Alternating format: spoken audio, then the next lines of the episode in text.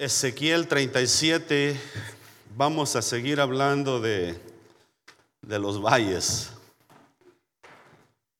de la manera que a veces es necesario descender al valle para obtener una gran victoria. En el caso de David tuvo que descender al valle, arriesgarlo todo pero obtuvo la más grande victoria de su vida, porque desde ahí su vida quedó marcada para grandes cosas, grandes objetivos. Dice la palabra que inmediatamente después de eso compusieron cantos sobre David y, Saúl, y, y, el canto decía, Saúl mató a sus miles y David a sus diez miles. Y, Saúl pues se puso un poco celoso, dijo, pues ya no más falta que le den el reino a este, dijo, ya, ya le dan diez miles y a mí no más miles. Y desde ahí comenzó, ¿verdad? Aquel problema de la, del celo, de, de no, no aceptar pues el, la, lo que David había sido llamado para hacer en aquel momento. David, mientras Saúl viviera, debía de ocupar un puesto de de caudillo, de líder militar, para ganar todas las batallas del pueblo de Dios. Mientras David viviera, mientras Saúl viviera, David, esa era su función. Pero Saúl no entendió. Saúl no entendió, incluso David cuando es príncipe heredero del trono, Jonatán había entendido y dijo, tú serás el rey, le dijo, y yo seré, le dijo el número dos en el reino. Hasta él había entendido eso y estaba dispuesto a ocupar un segundo lugar en aquel gobierno de, David. Así que, pero hoy vamos a hablar de otro valle. Hoy vamos a hablar del valle de los huesos secos. ¿Qué pasa cuando Dios te lleva al valle de los huesos secos? ¿Para qué nos lleva a ese lugar? ¿Con qué propósito? Ezequiel tiene una experiencia muy única en esta historia, en este, en este registro de la palabra. Admiro al profeta Ezequiel por su obediencia. Admiro a este profeta porque no cualquiera hace lo que él hizo. A usted y a mí nos llevan a un lugar y nos muestran un montón de huesos secos y usted dice, hagan una fosa común y entiérrelos. O yo diría tal vez lo mismo, entiérrelos porque ya no hay vida para ellos. Pero Ezequiel, Ezequiel comienza una, una conversación con el Señor. Y, y, le dicen a él, hijo de hombre, vivirán estos huesos. Después del verso 1 y el verso 2, que lo lleva a todo alrededor, dice, en aquel valle. Piense por un momento la imagen de aquel lugar. Piense lo que esto transmite a, nuestro inconsciente, a nuestro ser. Con solo mirar este, una calavera, ya uno se pone, a veces dice, hmm, a mí no me agrada eso. Ya piensa que lo están asustando. Porque en nuestra cultura hay muchos, ah, hay muchos perjuicios respecto a eso. Y, con solo mirar por ahí este, alguna calavera, un, huesito o que algo se mueve ahí cerca de la calavera y dice ya me están asustando y, y pega carrera. Piense lo que está sucediendo en este, en este escenario. Dice la palabra que había muchísimos huesos secos en aquel valle. Tanto que se le llama el valle de los huesos secos. Y Ezequiel es llevado a ese lugar en el espíritu, dice. Y le enseñan todo el escenario. Y luego le hacen la pregunta, hijo de hombre, vivirán estos huesos? Si la pregunta se nos hiciera a nosotros, ¿qué, responderíamos? ¿Qué responderíamos? Igual que Ezequiel. Ezequiel dice, Señor Jehová, tú lo sabes. Tú lo sabes, ahí está reconociendo el señorío y el poder de nuestro Dios. Amén. No queda más. En una situación así no es más que reconocer el poderío, este, la grandeza de nuestro Dios, que Él es capaz de dar vida aún a unos huesos secos. Amén. No, no queda más que reconocer que, que nosotros no podemos hacer mucho al respecto. Pero primero debemos entender lo siguiente, si Dios te lleva a un lugar de huesos secos es porque ya te dio una palabra o te va a dar una, palabra para dar una palabra en aquel lugar. Amén. Eso es impresionante. Dice la palabra de Dios que fue llevado a aquel lugar y no le dijo Dios, mira, pues yo lo voy a hacer todo, sino que le dijo, profetiza. ¿Y qué es profetizar? Es empezar a declarar palabra, es predicar, es proclamar una palabra. Y profetiza, le dice. Comienza a declarar una palabra a esos huesos secos. Y comienza a declarar. Dice que van a vivir. Y dice que comenzó a declarar palabra, a declarar palabra sobre aquellos huesos secos. Y, lo, lo más tremendo es que comienza a suceder algo. Observe el poder de la palabra de Dios, amén. El, obedecer el mandato de Dios y declarar la palabra que se le ha mandado. Y el poder comienza, aún los huesos secos comienzan a reaccionar. Y dice la palabra de Dios que, que empieza un movimiento en aquel lugar y empiezan aquellos huesos a juntarse, cada hueso con su hueso. Amén. Cada hueso se empieza a juntar con su hueso, dice. Y, de repente comienza, dice, a, a subir carne sobre ellos. Y después a subir piel sobre ellos. Y hasta este momento, dice la palabra, pues era un montón de muertos. Pasa de ser un montón de huesos secos a un montón de muertos ahí tendidos en aquel valle. Pero no siempre que hay temblores y terremotos son para mal. Yo me quedé impresionado con esto. Ayer al, estar meditando en esa palabra, el Señor me revelaba eso y, y digo wow, qué interesante. Porque siempre tenemos el temor, aquellos que, que, que, nacimos tal vez y crecimos en un ambiente donde hay muchos terremotos. San Salvador es conocido como el Valle de las Hamacas. Porque se mece, se mece seguido, hermano. Así es conocido el Valle de las Hamacas. Entonces usted, usted está ahí a veces bien dormido y de repente no, empiezan a menearle la cama. Ah, otro temblorcito. Y mientras no empiecen a tronar ahí las paredes y a, y a caerse techos y todo eso, se queda tranquilo uno. Es impresionante las cosas que suceden. Entonces, pero normalmente esto trae temor, esto trae pavor y salen corriendo las personas. Salen corriendo fuera de los edificios. Eso se nos enseñó a nosotros allá. Cuando sienta que está temblando, salga del lugar donde está, porque posiblemente las puertas se pueden quedar bloqueadas, que no pueden abrirse y usted se queda adentro y va a perecer. Entonces le enseñaban a uno que si estaba dormido saliera corriendo para afuera por si se caen los edificios, por si se laquean las puertas de una manera que no las puede abrir, usted ya está afuera. Y esto es lo que se practica hasta ahora. Pero fíjese que no siempre, no siempre que hay un temblor, un terremoto, es para mal. Dice la palabra de Dios que ahí comenzó a haber un temblor.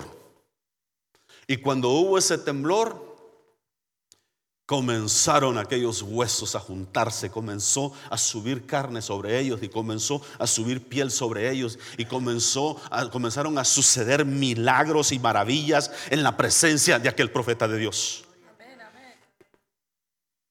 Dice la palabra de Dios allá en, en Hechos, Hechos capítulo 16, verso 26.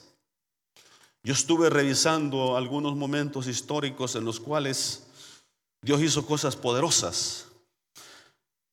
Dice desde el 25 en adelante, Pablo y Silas estaban presos y mire lo que sucede. Pero a medianoche, dice, orando Pablo y Silas cantaban himnos a Dios y los presos los oían. Entonces sobrevino de repente un gran terremoto. Ahí no fue solamente temblor.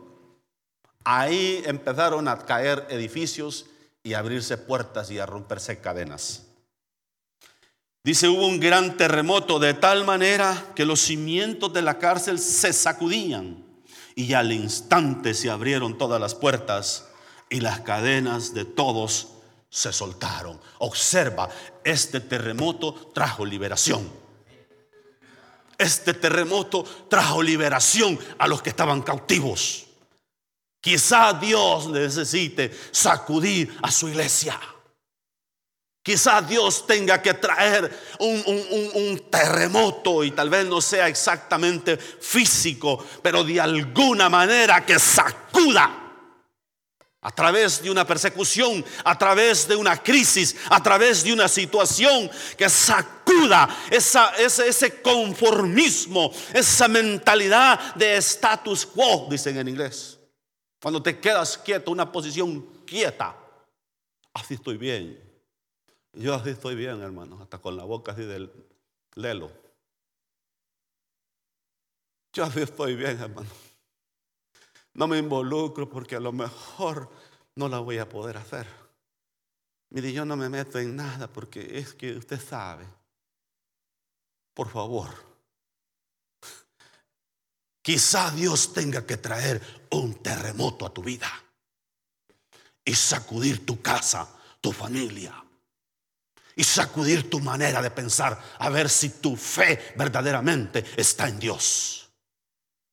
Porque cuando nuestra fe está en el Dios Todopoderoso, hermano, te vas a sacudir de aquello y vas a sentirte como Pablo y Silas, dice la palabra que inmediatamente cayeron las cadenas de los pies y de las manos, las paredes se, se movieron, todo temblaba, las puertas se abrieron y quedaron libres.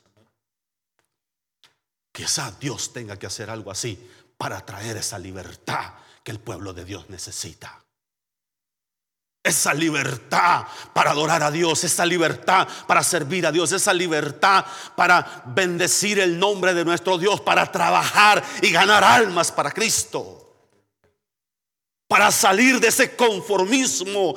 Hermano, yo anoche precisamente estaba meditando en esto y me hacía pensar el Señor y decía yo, wow, Señor, yo estoy cansado de, de ver el mismo grupo siempre. Yo quiero ver ya, Señor Jesús, familias nuevas, familias enteras que vengan a la presencia de Dios, que entreguen sus vidas a Cristo, que verdaderamente se conviertan. Yo quiero empezar a ver, Señor, que, que, que, se mueva el Espíritu Santo en medio de nosotros, sanando, liberando, restaurando vidas, matrimonios. Que se mueva el Espíritu Santo en medio de nosotros trayendo libertad a aquellos que están cautivos en algún vicio, en algún, este, en, algún hábito. Que el Señor venga y traiga liberación, hermano, en esas vidas, en el nombre de Jesús. Dice esa palabra que cuando cantaban, cuando Silas y Pablo cantaban y adoraban a Dios, Dios trajo liberación a todos aquellos que estaban presos. ¿Será que es necesario? Que Dios haga algo así en medio de nosotros y sacuda los fundamentos de nuestra fe para ver si verdaderamente estamos en la fe. Probaos a vosotros mismos si estáis en la fe y examinaos a vosotros mismos. ¿O es que aún estáis reprobados? Dice segunda de Corintios Segunda de Corintios habla de esto, de probarnos y examinarnos a nosotros mismos, para ver si verdaderamente estamos en la fe. Este profeta lo mandaron a hacer cosas difíciles. Le mostraron cosas difíciles. Él, él, fue uno de los que vio visiones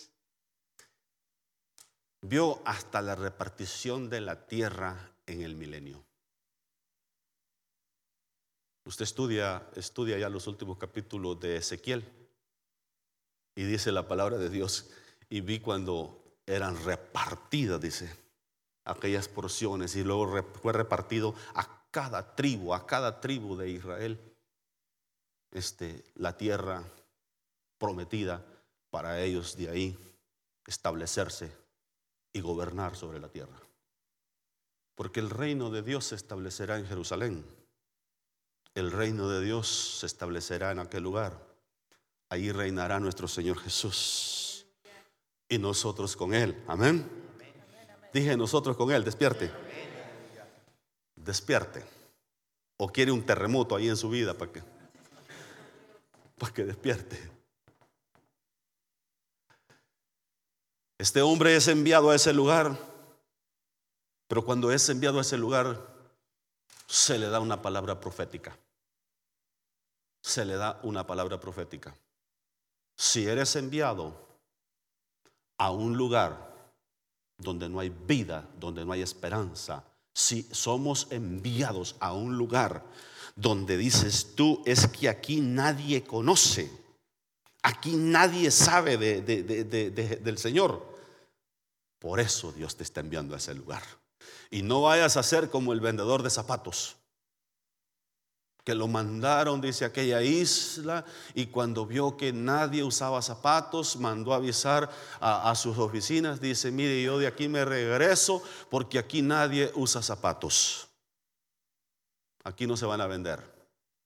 Pero mandan a otro con la actitud correcta y dice la palabra que nomás llega y dijo, mándenme miles de pares de zapatos porque aquí todavía no saben de eso y yo les voy a vender a todos ellos. Cuestión del corazón, cuestión de la actitud, hermano.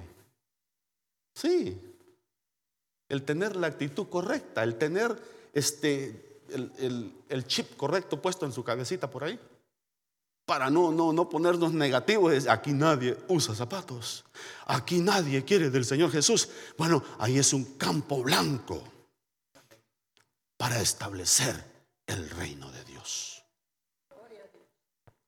Ahí es un campo blanco para anunciar esa palabra de esperanza y de salvación. Observe, observe cómo se desarrolla la historia. Así que los terremotos, los temblores no siempre son para que estemos aterrorizados. Mira lo que dice otro versículo aquí en Hechos capítulo 4. Hechos 4 estaban siendo amenazados los discípulos, los apóstoles, para que no predicaran más en el nombre de Jesús para que pararan. Pararan completamente de predicar en el nombre de Jesús. Y ellos, en vez de obedecer aquel mandato de, los gobernantes, clamaron a Dios y le dijeron, Señor, Manifiéstate en medio de nosotros, manifiéstate con señales y prodigios, manifiéstate sanando, liberando, salvando, manifiéstate de tal manera, dice, que vean ellos que tú estás con nosotros. Y dice el verso 31, 4:31, cuando hubieron orado, el lugar en que estaban congregados tembló y todos fueron llenos del Espíritu Santo y hablaban con denuedo la palabra de Dios. Otro temblor que no fue para malas noticias. Otro temblor que fue para traer derramamiento del Espíritu Santo, bendición del cielo sobre el pueblo de Dios. Yo no sé usted, hermano, pero yo anhelo, anhelo ese mover del Espíritu Santo en medio de su pueblo. Que se mueva el Espíritu Santo, el poder de Dios en medio de nosotros, de tal manera, dice Pablo, que aun si los indoctos, la gente muy estudiada pero no creyente, entran en medio de vosotros, verdaderamente dirán, Dios está en medio de ellos.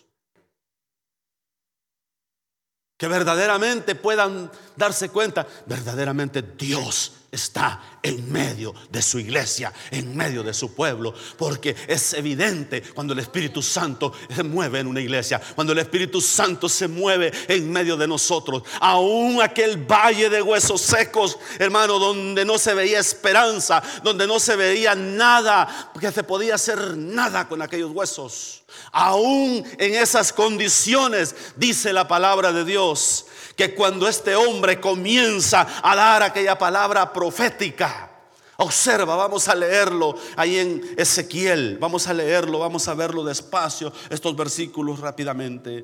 Dice, la mano de Jehová vino sobre mí y me llevó en el espíritu de Jehová y me puso en medio,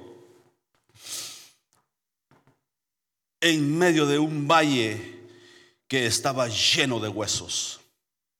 Y me hizo pasar cerca de ellos, dice, por todo en derredor. Y he aquí que eran muchísimos sobre la faz del campo y por cierto secos en gran manera. Y me dijo, hijo de hombre, vivirán estos huesos. Y dije, Señor Jehová, tú lo sabes. Tú lo sabes todo. Y me dijo, entonces, profetiza sobre estos huesos y diles huesos secos, oíd palabra de Jehová. En primer lugar, cuando algo está muerto, cuando hay huesos secos, cuando alguien está muerto espiritualmente, cuando alguien, cuando alguien se le, se le ha muerto este, su llamado, se le han muerto sus sueños, sus planes, sus propósitos, cuando alguien está muerto, su matrimonio está muerto. Y no voy a entrar en detalles el por qué. Es necesario que llegue una palabra profética de parte de Dios. Una palabra profética. Ezequiel, Ezequiel tal vez podía haber dicho, mire, yo no estoy calificado, no estoy listo para esto, pero cuando, porque al ver las condiciones eran, eran, eran angustiantes, era una situación escalofriantes, era, era como una película de terror en la cual usted ve el escenario y usted se le paran los pelos de acá y de por todos lados y dice, Ay, quiere salir corriendo.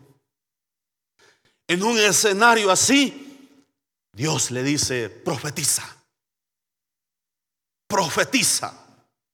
Comienza a declarar palabras de vida aún sobre esos huesos secos. Profetiza sobre estos huesos, le dice. ¿Qué me dice a mí esto? Si somos llevados a una situación en la cual parece que no hay esperanza, parece que está muerto el matrimonio, parece que está muerta la relación familiar, parece que no hay manera de restaurar aquella relación, parece que, no hay manera de, de que algo bueno pueda suceder, es ahí donde Dios, si nos lleva, nos va a dar también una palabra una palabra profética, una palabra de parte de Dios para declarar vida en esa circunstancia, en ese lugar, en ese momento. Dios te lleva aún al valle de los huesos secos, pero no para que siga aquella, aquella condición, sino para cambiar el escenario en aquel lugar. Si Dios te lleva a la vida de alguien que está en una situación difícil, es porque te va a dar también una palabra. Es porque me va a dar una palabra para dar ahí esperanza. Porque no somos de los que llegamos y cuando nos cuentan la historia es que mire hermano, mire pastor, es que la situación aquí y llega, llega el pastor bien fatalista y le dice, no hermano, hay que, hay que enterrar eso. Su matrimonio hay que enterrarlo, no tiene esperanza. ¿Se imagina un pastor así? No, no, sus hijos en las drogas y todo. No, eso no tiene esperanza. Déjenlos ahí en la cárcel, hermano, ahí, que vivan bien. Me preguntó la otra vez una, una hermanita, dice, ¿cómo ve? Dice, pastor, mi hijo se quiere ir al army. Le digo yo, ¿y, cómo es su hijo? Le digo, ¿es obediente con usted? Le digo, Sí, dice, pero, pero a veces le pasa estas cositas y todo. Déjelo, hermana, déjelo, le digo yo, que se lo eduquen allá. Ya que en la casa, no quieren a veces hacer caso, no quieren obedecer, no quieren este, someterse a la autoridad. Déjenme decirle, ahí en bootcamp al sargento que lo despierta a las 4 de la mañana, no le van a decir, fíjese que no me quiero levantar ahora, hoy me siento medio resfriado, no me podrá dejar dormir hasta las 7 o hasta las 8 de la mañana. Mire, a, ese pobrecito ahí lo van a levantar a la hora que dice el sargento, el bootcamp, e, ese lo levanta a la hora que él dice, te tiene que levantar. Que vaya, le digo, y aprenda disciplina y aprenda a obedecer a alguien, ya que en casa no quieren obedecer a los padres. Mándelo ahí, mire, al rato va a venir y hasta se le va a cuadrar cuando llegue. en casos así yo le digo, déjelo ir, déjela ir, que se lo eduquen, que se le eduquen. Y cuando son bien centrados y todo, le digo no vayas, te van a matar, te pueden matar diokis. Te pueden matar diokis, no vale la pena. No vale la pena. Porque lamentablemente te mandan a pelear guerras, muchos mueren, y entra la próxima administración y dice, esa guerra fue incorrecta, vamos a, a devolver todo lo que se ganó en esta guerra, vamos a devolvérselo de nuevo. Y uno dice, ¿Y los tres mil que murieron? Más de tres mil que murieron en Irak. Y luego le sueltan el país de regreso a ISIS. Se queda uno diciendo, wow, el que perdió un hijo ahí, ¿se imagina cómo se siente? No tiene sentido. Pero si son cabezones, entonces que vayan. Que vayan y me lo sacan hombrecitos ahí, obedientes y todo, de lucha. Sigamos, volvamos al valle de los huesos secos. Volvamos al valle de los huesos secos. Observa lo que comienza a hacer este hombre. Dice, así ha dicho Jehová el Señor a estos huesos. He aquí yo hago entrar espíritu en vosotros y viviréis. En primer lugar, tienes que invocar ese espíritu para poder entrar en acción aún en un lugar, en un ambiente de esa, de esa naturaleza. ¿Qué significa esto? Significa que la mayoría de los problemas, la mayoría de las situaciones o circunstancias que han llevado a, a un matrimonio a estar en una condición como de huesos secos, una familia, una situación, la vida de una persona la han llevado a una situación que ya se siente como huesos secos, es espiritual. El problema es espiritual. Y el único que puede darle vida a eso, el único que puede resucitar esto, el único que puede rescatar esa situación es el Espíritu de Dios. Es el Espíritu de Dios. Profetiza, le dice. Profetiza al Espíritu y comienza a declarar que estos huesos secos van a vivir. Amén. Van a vivir. Yo creo que algunos ya mayorcitos de nosotros vamos a terminar orando ahora diciéndole, Señor, este, amén. Me decía el brother Octavio ahora, bueno, ¿y cuántos años cumpliste? Yo no voy a decir, pero dice, dice, ya tantos, dice, ya empiezan a calar. Le digo, brother, yo ya hace varios años que pasé por ahí. ya hace varios años que pasé por ahí y te imaginas, a mí ya me empieza a calar más. Sucede que ahora cuando vamos al Salvador o salimos del país y en algunos lugares te atienden bien. Entonces, y tú comes los antojitos que hay por ahí. Antes aumentaba hasta 10 libras en esos viajes. Venía y en la vuelta de una o dos semanas ya había perdido esas 10 libras. Ahora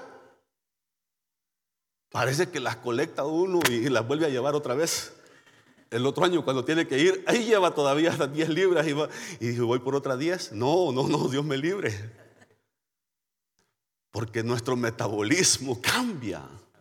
¿Ah? De los 40 para arriba dicen que cambia el metabolismo y en vez de acelerarse se desacelera.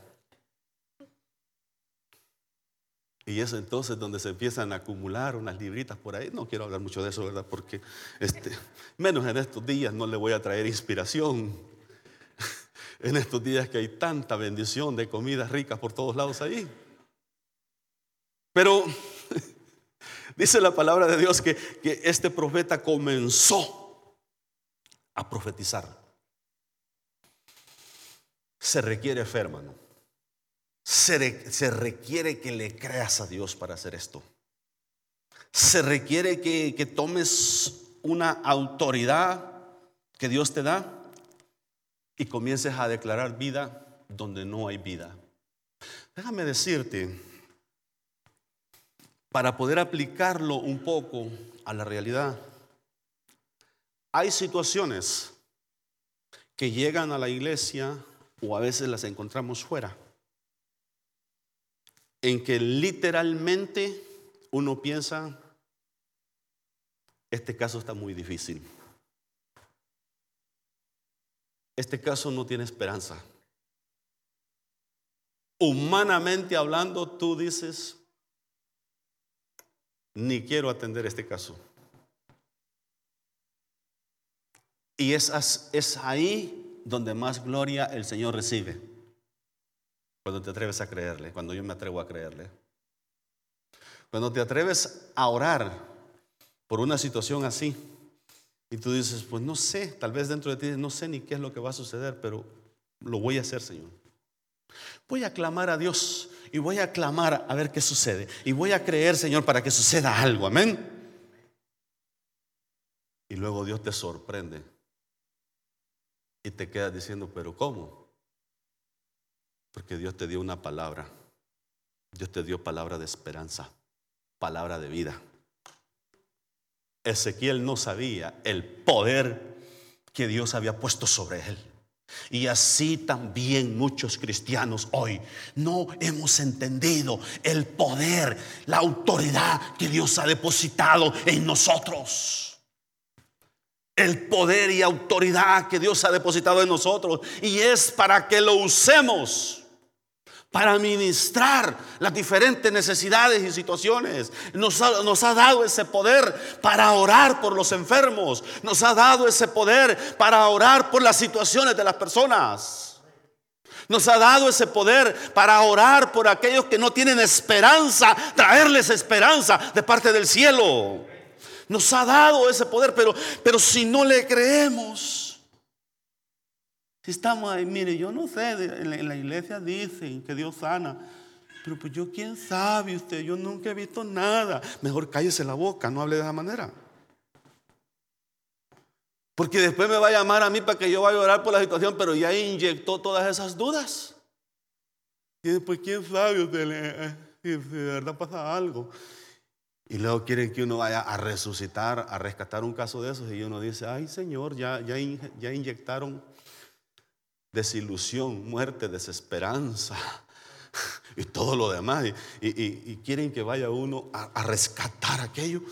Pero hermano, cuando vas a atender una situación, tienes que ir creyendo a Dios, tienes que ir en el poder del Espíritu, tienes que ir con una palabra de parte de Dios, tienes que ir creyendo que Dios lo va a hacer, amén, que Dios todavía hace milagros, que Dios todavía sigue obrando maravillas y milagros en medio de su pueblo. Dice esta palabra y, pondré tendones sobre vosotros. Si tú miras las condiciones, las condiciones, la situación del caso, tú dices, esos huesos están muy secos. ¿Cómo van a subir tendones para conectar los huesos? ¿Cómo van a subir esos ligamentos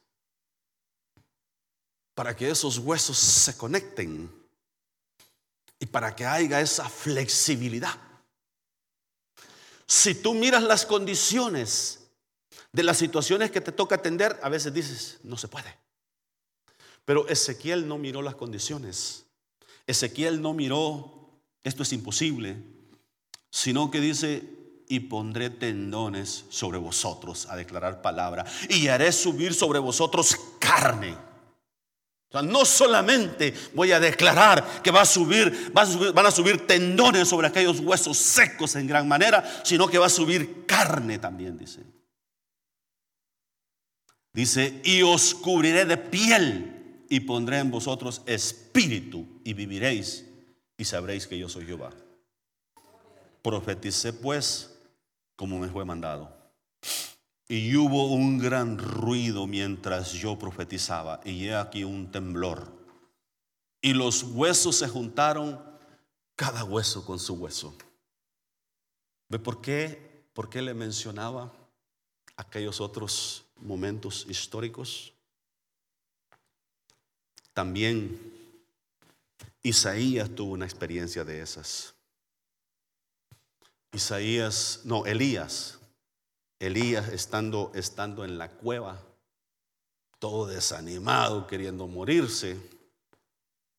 Dice la palabra que, que empezó a sentir un terremoto, un tornado y un montón de cosas que sucedían en aquel lugar. Y Elías Dice que se quedaba mirando todo lo que estaba sucediendo, ya de haber sido bastante atemorizante. Y decía, ah, pero, pero Jehová no estaba, dice, en el tornado, en aquel, en aquel torbellino.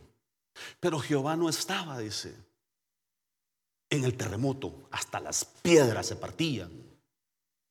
Pero luego vino, dice, un, un viento apacible. Llega un viento apacible y comienza Dios a ministrar a Elías y a restaurarlo. Elías había pasado un momento difícil, un momento de desánimo, un momento que quería morirse. Pero Dios en su gran misericordia viene a él allá donde está y lo comienza a ministrar. Ahí también hubo un gran terremoto antes que llegara esa palabra restauradora. Yo no sé si tú estás pasando por alguna catástrofe en tu vida, por un terremoto ahí en tu hogar, en tu matrimonio. Y dices, yo no sé cómo voy a salir de esta. Yo no sé cómo voy a voy a rescatar a mis hijos, voy a rescatar mi matrimonio. Yo no sé cómo le voy a hacer. Esta palabra es para ti esta mañana. Clama Clama al Espíritu de Dios. Clama al que puede resucitar muertos. Clama al que puede dar vida aún a los muertos. Clama a Él y dile, Señor, yo pongo delante de ti mi caso, mi situación. Yo pongo mi matrimonio. Yo pongo a mis hijos. Yo pongo a mi familia. Señor, delante de ti. Y te pido que tú intervengas, Dios. No sé si va a ser necesario que, que comiences a orar ahí en la noche cuando ya se duerma el el difunto, no, el, esa parejita pues que no es creyente. No sé si vas a tener, tal vez no en voz alta y decir huesos secos, Espíritu de Jehová, ven sobre estos huesos secos y declaro vida sobre ellos en el nombre de Aleluya. Y quién sabe, hermano, esos huesos secos empiezan a reaccionar. Y te va a empezar a decir al siguiente día, vieja, no sé qué pasó, pero anoche tuve un sueño. Y ahí le, eso es de parte de Dios. Eso es de parte de Dios. Dios está hablando, Dios está ministrando. No sé si sea necesario que entres al cuarto de tus hijos o de tus nietos. Porque parece que no reaccionan, les entra por acá y les sale por acá. Los aconseja, les dice, les enseñas y parece que no aprenden nada. Comienza a entrar ahí y dile, huesos secos, yo declaro vida en el nombre de Jesús. Aleluya. Te voy a pescar, te voy a pescar la, esposa o el esposo ahí declarando palabras de huesos secos. Y, ¿a, quién le está llamando así? Nada, es un asunto espiritual. Estoy orando a Dios. Estoy orando a Dios, que Dios haga algo, amén. Atrévete a creerle a Dios esta mañana. Si estás pasando por un terremoto en tu familia, ese terremoto no es para destrucción, es para traer vida. si está pasando por una crisis fuerte en tu matrimonio, no es para muerte. Es porque el Espíritu de Dios está soplando vida y quiere resucitar ese matrimonio, esa familia. Así que no te des por vencido, no digas es que no se puede. En el nombre de Jesús todo es posible. Creemos en un Dios que todo lo puede. Amén. Porque nada hay imposible para Dios. Al que cree todo le es posible. Si puedes creer, al que cree todo le es posible. Y así puedo mencionarle textos donde habla que con Él no hay nada imposible, que para Él no hay nada difícil. Amén. En algún momento dice allá en el libro de Jeremías, ¿habrá algo imposible para Dios? Y la respuesta es obvia. No. Somos nosotros con nuestras limitaciones que le ponemos la palabra imposible. Pero Dios llega y quita esa palabra y cambia la historia. Amén. Si hay alguna situación en tu vida en que tú dices, no sé qué voy a hacer, hoy esta mañana esta palabra es para ti. Esta palabra es para ti. Dice que comenzó a profetizar, comenzó a declarar palabras de vida.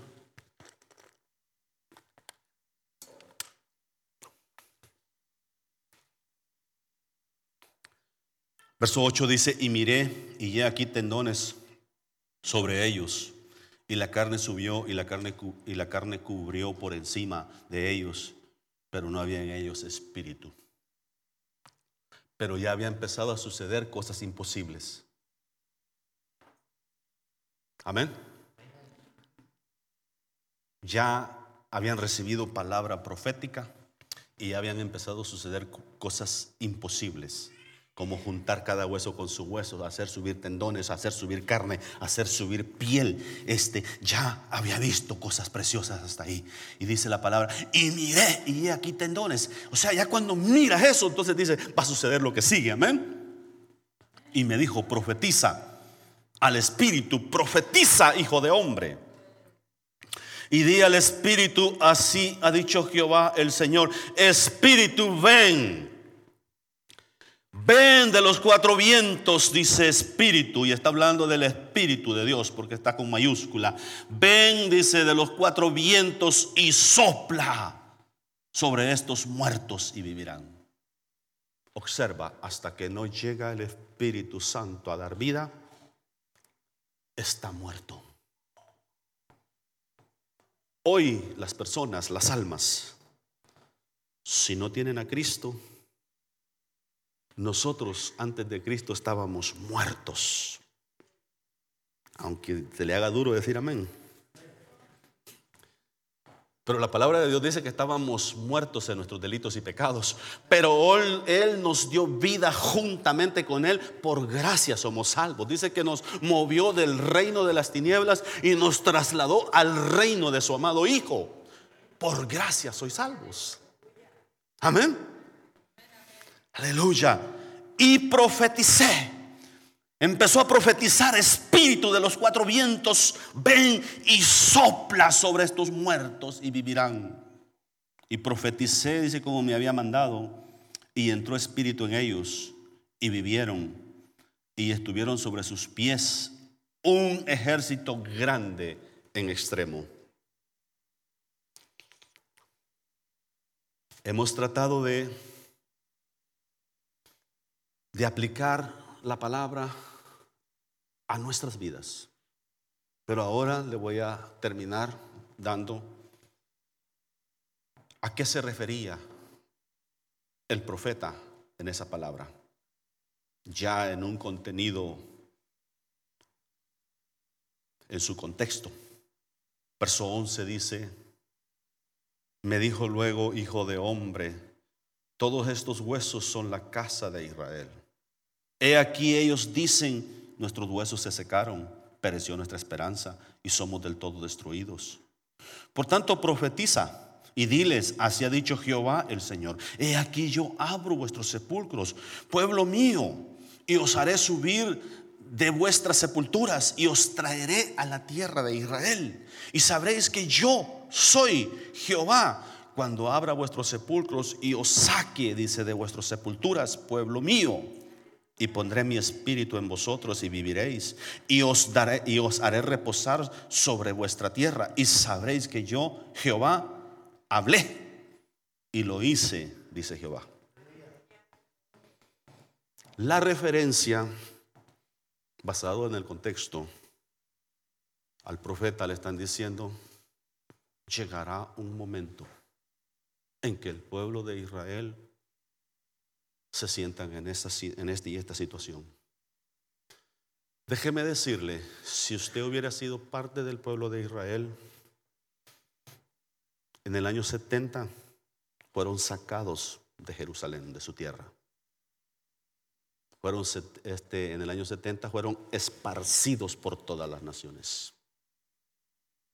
Y estamos hablando de una gran cantidad de años, años 70 hasta el año 48. Hasta el año 40, 15 de, de mayo, me parece, de 1948. Es cuando esta profecía comienza a tener cumplimiento. Si usted hubiese sido parte del pueblo de Israel que sufrió todas esas esparcidas, que fueron esparcidos, que han sido perseguidos, que fueron vendidos como esclavos y hasta regalados porque ni, los querían comprar, se abarataron los esclavos en ese tiempo. Si hubiera sido parte del pueblo de Israel en Europa en los, a finales de los 30 y los 40, cuando Hitler declaró que era una raza que había que exterminarla, que eran un peligro para la humanidad. Déjeme decirle, para ellos, para ellos bien tiene énfasis esa palabra que dice, pereció nuestra esperanza. Fuimos del todo consumidos. Dios se ha olvidado de nosotros. Para ellos, cuando mueren 6 millones de ellos en las cámaras de gases, y los demás tenían que andar como prófugos, unos todavía en los campos de concentración, otros como prófugos escapando por la vida, marcados con un tatuaje, marcados de alguna forma, porque eran judíos. Para ellos, con razón, dice esa palabra que decían, pereció nuestra esperanza estamos ya sepultados. Y no se veía que Dios se acordaría de ellos. Y parecía que ya Dios se había olvidado de ellos. Y no sé si sea esa tal vez tu situación. Dices, yo creo Dios se ha olvidado de mí. Se ha olvidado de que yo tengo unas peticiones delante de Él. Se ha olvidado de mi necesidad. Déjame decirte, Dios no se ha olvidado. Dios todavía va a hacer algo. Dios todavía va a hacer algo en tu vida. Para ellos, después que termina esa guerra, la Segunda Guerra Mundial, en el año 45, hubo un clamor para que nunca más vuelva a suceder, dice, que vuelvan los judíos a su tierra, que vuelvan y se establezcan acto profético. Es algo profético que estaba sucediendo. Las Naciones Unidas de acuerdo. La mayoría de las naciones, muchas naciones de acuerdo, dice. Vamos a establecer que regresen ellos ahí. Inglaterra tenía el control de esa tierra en ese tiempo y suelta el control y dice que se establezcan nuevamente en Palestina y con luchas y guerras y todo se establecieron ahí en aquel lugar. Fue difícil y han peleado guerras como no se imagina usted desde el año 47, 48. Pero ese día, 15 de mayo 2048, este, 1948, fue declarada nación nuevamente. Y dijo Dios, estoy visitando a mi pueblo. Estoy visitando a mi pueblo. Lo que yo prometí lo voy a cumplir y lo voy a restaurar nuevamente. Y dice su palabra que se establecieron nuevamente ahí. Y de 1948 hasta ahora, esa nación estudia un poquito la historia de ellos. Los últimos 70 años que han estado ahí. Se han ganado, es la nación que más premios Nobel se ha ganado por sus contribuciones a la salud, por sus contribuciones en las diferentes áreas. han contribuido en tantas áreas que si usted los deja seguir por, un buen tiempo más, esa gente va a inventar cosas que no han sido inventadas, como hasta ahora lo han hecho y han inventado un montón de cosas. ¿Usted sabe por qué usted puede mandar textos? Nosotros nomás usamos los beneficios, pero no sabemos quién inventó eso. Los judíos inventaron eso. Los judíos son los que inventaron eso. ¿Cómo, hermanos? imagina el montón de letritas que van ahí volando. Yo sé que no es así, pero se, las pongo de esa manera. Y aterrizan allá en la pantallita de la hermana María Kepler y, le, y en orden, así como las mandan. En español o en inglés. Y hay vacunas que ellos han inventado, hay diferentes contribuciones que han hecho a beneficio de la humanidad. Ahora, sin pensarlo mucho, lo voy a mencionar. Pregúntese en qué han contribuido las naciones islámicas. No quiero ser crítico fuerte en este momento, pero mire, así Cero. ¿En qué han contribuido para la salud? ¿En qué han contribuido? Algo está bien a un lado y algo está mal al otro. Dios nos ha llamado a nosotros también para ser pueblo de Dios, para contribuir a la, a la, a la, a la familia, para contribuir a la ciudad, al pueblo, a la nación donde vivimos. Dios te ha llamado para que des palabras de vida donde no hay vida. Dios pondrá palabras en ti para rescatar situaciones que parece que no tienen rescate o esperanza. Dios puede hacerlo si tan solo le puedes creer. Y te vas a quedar sorprendido cuando te digan, fíjese que no sé qué pasó, pero la crisis, la situación aquella que le dije, Después de que oramos y después que usted me dijo unas palabras ahí, todo cambió. Fue la palabra de parte de Dios. Fue la palabra profética que llegó. Fue la palabra de esperanza de parte de Dios. Hoy el Señor está aquí para dar palabras de esperanza. Hoy el Señor está aquí para restaurar situaciones, restaurar vidas, restaurar matrimonios, restaurar familias. Hoy, hoy el, Dios que hizo todas esas maravillas en esos tiempos está aquí para hacerlas ahora también. Y quiere hacerlo. Y quiere hacerlo, eso es lo más lindo. Oh bendito Dios, gracias. El altar está abierto si tú quieres pasar. Quieres derramar tu alma delante de Él por tu necesidad, por tu situación. ¿Quieres derramar tu alma, tu vida delante de Él? Orar por esos familiares que parece que no hay esperanza. Pero comienza a declarar vida en el nombre de Jesús. Comienza a declarar una palabra profética esta mañana sobre tu matrimonio, sobre tus hijos, sobre esta ciudad de Sherman, sobre la iglesia. universal, pero en este caso la iglesia Filadelfia, donde pertenecemos. Padre, en el nombre de Jesús, en el nombre de Jesús esta mañana declaramos vida, Señor. Declaramos vida, palabra de vida, palabra profética de vida en esos matrimonios, en esas familias, en esos hijos que Padre Santo parece que no quieren nada con Dios. Pero hoy, hoy Dios, Dios dará vida a esas relaciones que están rotas.